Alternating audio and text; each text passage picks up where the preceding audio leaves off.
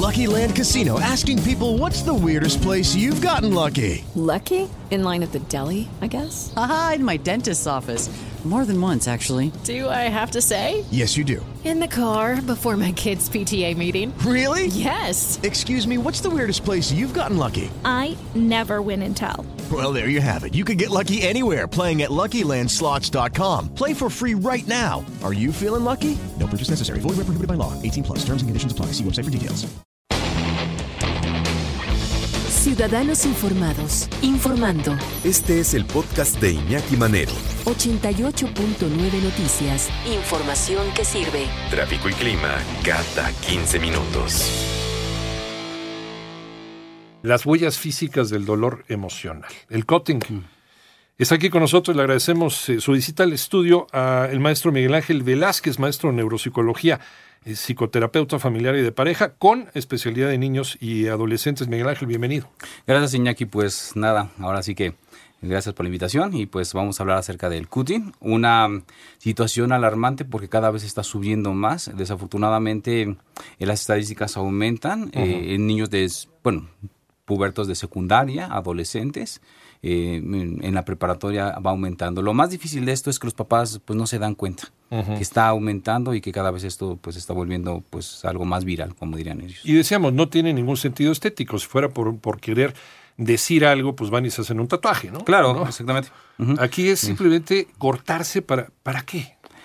Ah, es una gran pregunta, mira, ¿qué sucede cuando los chicos se cortan? Efectivamente, un adolescente, vamos a entender, es un chico que está pasando en un proceso que se llama proceso metacognitivo. Es decir, está entendiendo más, eh, más claramente el mundo en el que está viviendo, pero desafortunadamente también no tiene mucho voz ni voto, principalmente en sus familias. Esto se da principalmente en familias que son o muy cerradas, muy cuadradas, o demasiado permisivas, es decir, en familias en donde se le ignora totalmente al chico, ¿no? Se Son le chavos fantasmas, Son pues. chavos fantasmas totalmente eh, que pasan desapercibidos, ¿no? Entonces no tienen con quién platicar, muchas veces de ellos son chicos aislados, donde no pueden expresar sus emociones ni sus pensamientos. Entonces sucede que ellos eh, al tener más procesos metacognitivos, es decir, a tener más información de la vida, no saben cómo expresarla, no saben cómo hablarla, cómo manejarla, y eso hace que, es- que estén como reprimidos, que estén como atorados, que le llaman un botón emocional, en donde ya no pueden sacarlo. Pasa algo bien curioso con el cerebro. Creo que a todos nos ha pasado, ¿no? Cuando nos enojamos con nuestra pareja, nos molestamos tanto que muchas veces hemos visto volar celulares, hemos visto eh, Ah, no, mano- sí. romper cosas. ¿sí? A veces expresamos nuestra ira Exactamente. de maneras no adecuadas. eh, Exactamente. Eh, pasa algo en el cerebro, eh, lo que es el cerebelo, empieza a formar algunas sustancias junto con la adrenalina, entonces empezamos a manotear y empezamos a como una manera de desahogar la adrenalina. Estos chicos no pueden. ¿Sí? Hagamos de cuenta que están frustrados, están enojados, el cerebelo está en movimiento, quiere hacer cosas y no pueden, se lo tragan. Entonces, esa desesperación que tienen los chicos es lo que los lleva muchas veces a cortarse, a pellizcarse, a, a- a- a- a- a, pues anularse muchas veces con algunos otros factores punzocortantes, a golpearse. Muchos se golpean la cabeza, se golpean los brazos, eh, las piernas, eh, como una manera de, eh, fíjate bien curioso, el cerebro empieza a segregar una sustancia llamada dopamina, que es un bloqueador del cortisol. Entonces, lo que hace la persona que tiene mucho cortisol, que tiene mucha adrenalina, cuando se corta, el cerebro automáticamente, como un mecanismo adaptativo, ah, se relaja.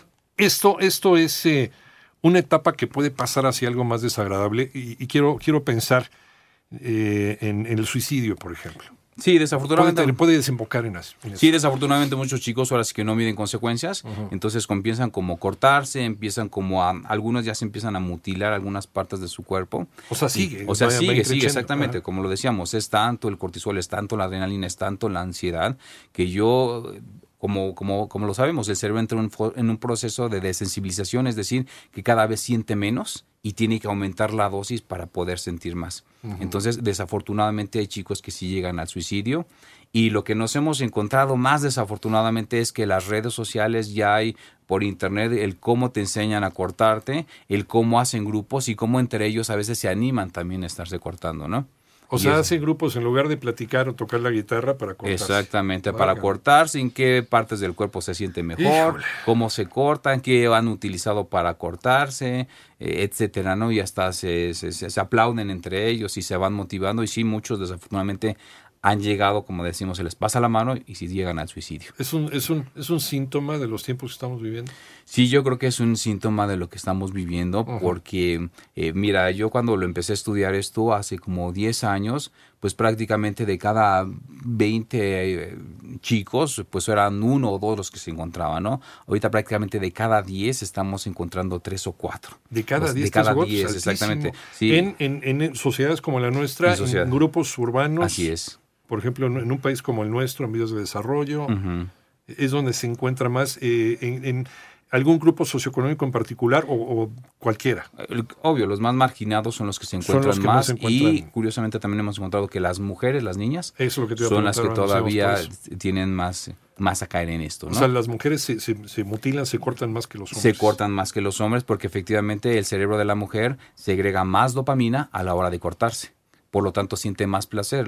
Es un mecanismo de defensa, es un mecanismo que las mujeres tienen, por ejemplo, cuando van a parir, cuando van a tener un hijo, su cuerpo empieza a segregar dopamina para, no, para neutralizar el dolor. Entonces, exactamente es lo mismo. Si se están golpeando, se están mutilando, se están rasgando para que su cuerpo segregue la dopamina y entre en un estado de éxtasis y después de descanso es una manera de desahogarse. Es como cuando golpeamos en la pared, decíamos, cuando estamos enojados y golpeamos, es algo muy mal nada más que ellos lo hacen en su propio cuerpo. Aunque después nos arrepintamos cuando, por ejemplo, en un, en un, acceso de furia o de ira eh, mal eh, contenida, eh, yo le pego un golpe a la pared, ¿no? en lugar de pegarle a otra persona.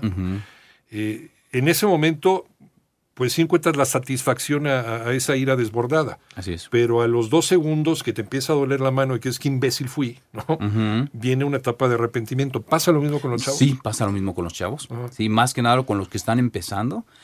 Pasa esa parte en donde lloran, este, y ahí es donde curiosamente buscan a los amigos precisamente para desahogarse y, nos encontramos, desafortunadamente, ahí es donde decíamos que son los tiempos, que los amigos les fomentan más. De yo también lo hago, no te preocupes, esto es parte de. Y se sienten cobijados. Y se sienten cobijados, y entonces ya se vuelve como una red social, en donde entre ellos, entre el grupito, comúnmente son los que se están eh, apoyando y motivando para que hagan esto. Nos dices que el abandono de los padres de familia es el principal factor para que ellos empiecen con eso. Exactamente, es, el principal factor o uno de ellos, padres muy estrictos, padres que están sobre los hijos, sobre los hijos, sobre los hijos y no los dejan expresarse y no los dejan que, los chicos también hablen sus emociones o por lo menos lleguen a acuerdos entre ellos, ¿no? Y, chicos comúnmente decíamos abandonados. ¿Lo hacen en zonas expuestas del cuerpo? O, em, o, se, se, cubren para evitar que la eh, gente los vea. Exactamente, se cubren. Comúnmente eh, sí lo hacen en brazos, piernas, eh, pecho, cuello, ahí es donde hemos encontrado más que lo hacen, precisamente porque son zonas más sensibles, igual que las manos, en donde puedes sentir más eh, esa, esa reacción de dopamina. Eh, lo que nos encontramos precisamente es que los chicos tienden mucho a cubrirse. Entonces, un factor que los papás tienen que checar es que si su adolescente todo el tiempo se está cubriendo los brazos, las piernas, eh, no, no, no, no se deja que, que lo vean y, que siempre trae suéter aunque haga, mucho, calor, entonces puede que esté entrando en esa fase, ¿no? Ahí es donde es un foco de atención para los papás. Bueno, sí, hay papás que no, no se dan cuenta ni siquiera con quién está chateando su hijo, ni quiénes son sus amigos. Pues, Exactamente. ¿Tú crees que, que, se van a poner a averiguar si, si trae los brazos descubiertos o no descubiertos? Ni siquiera se acuerdan cómo van vestidos en la escuela. Exactamente. Hace poco muchas secundarias y preparatorias hacían precisamente, así como hacían revisiones de mochilas, ¿Sí? también hacían revisiones de brazos. a ver, chicos, a ver brazos, vamos a ver brazos, ta, ta, ta. Y fue ahí donde aumentaron las estadísticas, ¿no? Nos encontramos con chicos que efectivamente sí estaban en aumento de esta situación. Que el problema era más grande de lo que nosotros Eso imaginamos, exacto. Eh, Miguel Ángel, ya lo identificamos, ya nos dimos cuenta que el chavo trae este problema. Ya consultamos con un psicólogo que nos dice, pues es una cuestión de falta de atención, ¿no? Están tratando de decir algo por medio de esta automutilación. Eh, ¿Qué podemos hacer? ¿Cómo empezamos? ¿Cuál es el ABC para, para poder eh, reestructurar, rehacer este, este tejido familiar, esta, esto que a lo mejor nunca existió, esta comunicación entre padre e hijo, ¿eh? que jamás existió. Claro, por eso muchas veces lo que es más eficaz es una terapia familiar, Ajá. porque aquí no nada más es el chico, sino que es toda la familia la que efectivamente de una u otra manera se está mutilando, ¿no?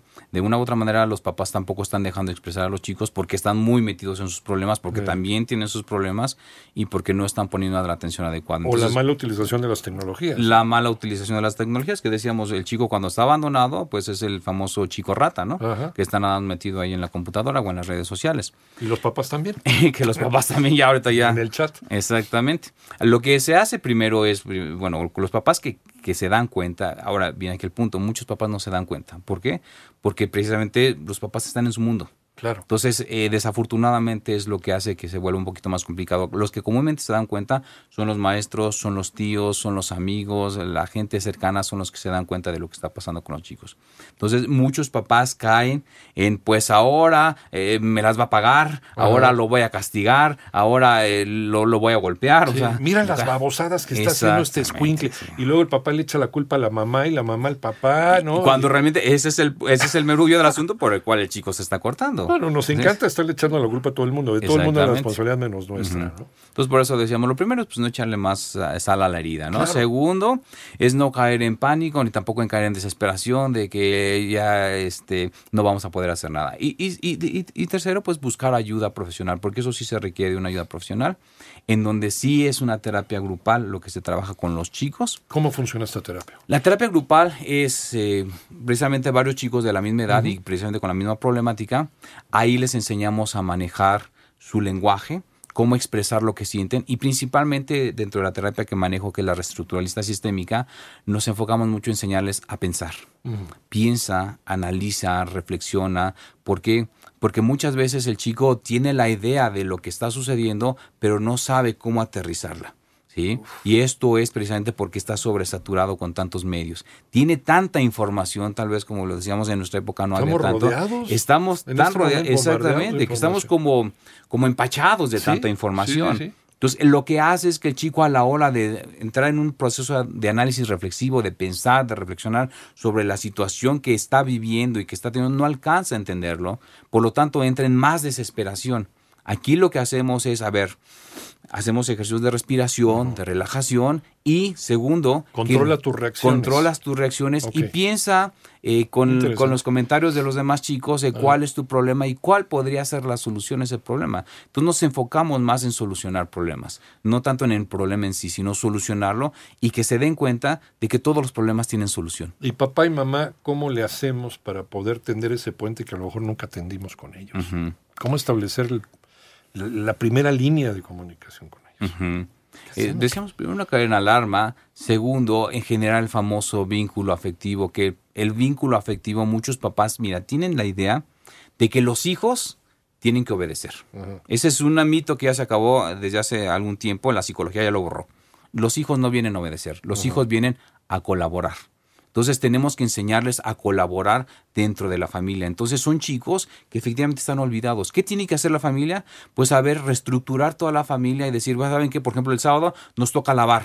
¿Sí? Eh, de aquí vamos a empezar a, a organizarnos para, para un picnic, por ejemplo, ¿no? Eh, entonces, empezar todos a colaborar, a arreglar la casa, a limpiar los muebles, a bañar al perro, organizarnos y todo es una colaboración. O sea, no es de yo, papá, desde aquí, desde mi celular, te digo, Te eh, te digo, haz esto, ponte a lavar los platos, eh, ponte a hacer la tarea. ponte- No, porque eso es una dictadura. Pero sí se vale seguir manteniendo ese escalafón de autoridad en la familia. O sea, yo soy papá, yo soy el primer, se, el se primer trata, escalón. pero pues más un... ¿O no? ¿O eso ya no, se rompió eso ya también? se rompió. Es como un liderazgo, ¿entiendes? O sea, aquí es donde somos, eh, somos abiertos y se trata de que el chico ya puede expresarse, porque más que nada estamos hablando de un adolescente, Ajá. en donde lo que hay que hacer es enseñarle. Aquí no es de lo regaño, lo castigo, es le enseño cómo se hacen las cosas en este mundo. Si te equivocas, bueno, te equivocaste, si te voy a enseñar cómo se tiene que hacer a partir de ahora. Y si yo me equivoco, ¿cómo lo reconozco? Si yo me equivoco, ¿Cómo entonces necesito ayuda terapéutica. Porque a veces somos mucho más inmaduros que ellos. Eh, Exactamente, ese es, el, ese es el problema, que vida, muchos sí. papás efectivamente más que ayudar a Ajá. solucionar el problema, están haciendo más grande el problema porque efectivamente no saben cómo solucionar el problema. Por eso siempre que doy cursos, pláticas, conferencias, decimos nuestra generación, pues la generación del sándwich. Sí. ¿Por qué? Porque a nosotros nos enseñaron a obedecer Y ahora estamos obedeciendo a nuestros hijos también. Bueno, yo vengo de la generación de la chancla voladora. sí, sí, sí, sí. Y, y ahorita la generación de no les toques un pelo porque se trauman, ¿no? No les puedes decir absolutamente nada. Creo que ambos extremos son malos. Eh, ¿no? son muy malos. ¿Cómo llegar a ese punto medio? Como yo siempre digo a los papás, mira, el punto medio es, no estoy enojado y no estoy jugando. Ese es el punto medio. Es como le voy a hablar a mi hijo, precisamente de esa manera. ¿Sí? Con firmeza, con, con firmeza, autoridad, pero- con autoridad, pero con razón también. Pero tampoco agresivo, porque muchos papás empiezan a poner límites cuando están enojados. Claro. ¿Sí? O sea, si no están enojados, no ponen A ver, límites. ¿y por qué ahorita me sales con, con límites cuando nunca me los pusiste? Y es un Exactamente. reclamo muy auténtico. No, no, y es auténtico. Sí. Por eso es que aquí les enseñamos también a los papás dentro de la terapia es no vas a llegar a violentarte porque esto va a aumentar más el, el problema. O tampoco vas a llegar a consentirlo y decir, ay, pobrecito, está enfermito, ahora eh, vamos a hacerle todo y que ya ni vaya a la escuela. Toma, como- cómprate tu iPad. Exactamente, para que te entretenga. Me pasó una vez con un papá que así eh, te compró su iPad y todo para que ya no se esté cortando. Para Oh. que ya esté más tranquilo y no, lo es, no se estrese la chica y ya puede estar más relajada. Pues no, o sea, no es el otro extremo de te voy a golpear y el otro extremo es te voy a comprar todo y hay que tratarla como una enfermita. No, se trata de que se reestructure todo y que el papá sepa que el chico está manifestando algo que no puede expresar. Esta reestructuración, nos queda un minuto, Miguel Ángel, ¿es exitosa en qué porcentaje? O sea, eh, evitar que pase una siguiente etapa que nadie quiere eh, y con eh, la comunicación efectiva y afectiva dentro de esta terapia de grupo que mencionas, ¿qué posibilidades de éxito tiene? Hemos hablado prácticamente de un 95, Muy 96%, alto. ¿no? Sí, es, es bastante alto. Pero cuando hay voluntad. Cuando hay, eso es lo que te iba a decir, el otro porcentaje principalmente es ausentivo, ¿no? O sea, que los chicos, que las personas, principalmente los papás, dejan de acudir a, a la terapia y prácticamente lo dejan así por la paz. O empiezan a ver una cierta mejoría con el chico y dicen, bueno, pues ya, ya la libramos y ya olvidémonos de esto. No le dan una continuidad. ¿Por qué? Porque al final eh, hay que darle una continuidad porque puede haber otra recaída de otra manera. Claro. Sí, porque el chico al final... de cuentas- Drogas, eh, Exactamente. O, o- o simplemente el chico dice, ¿sabes qué? Pues yo me voy de la casa. Ajá. Sí, simplemente me voy, dejo de ir a la escuela Sí. y me dedico a otra cosa, ¿no? Sí, a veces pretendemos que, que ellos cambien cuando el problema está en nosotros y nosotros no queremos o no podemos cambiar. ¿Dónde te encontramos, maestro Miguel Ángel Velázquez?